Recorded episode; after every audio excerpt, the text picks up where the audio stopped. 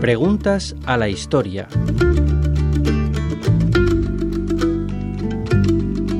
¿Era la Suburra uno de los barrios bajos de la antigua Roma?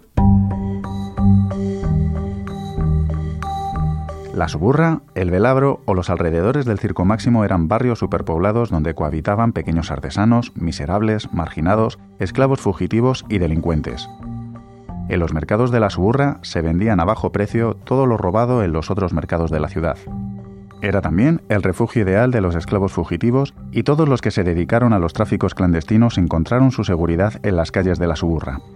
Estos motivos permiten comprender por qué fue un barrio especializado en la prostitución de más bajo nivel. Debido a su miseria, los habitantes con menos recursos encontraron en la prostitución de sus hijas o de sus mujeres un medio para ganar dinero, y los romanos eran conocedores de la falta generalizada de encanto de las profesionales de la suburra.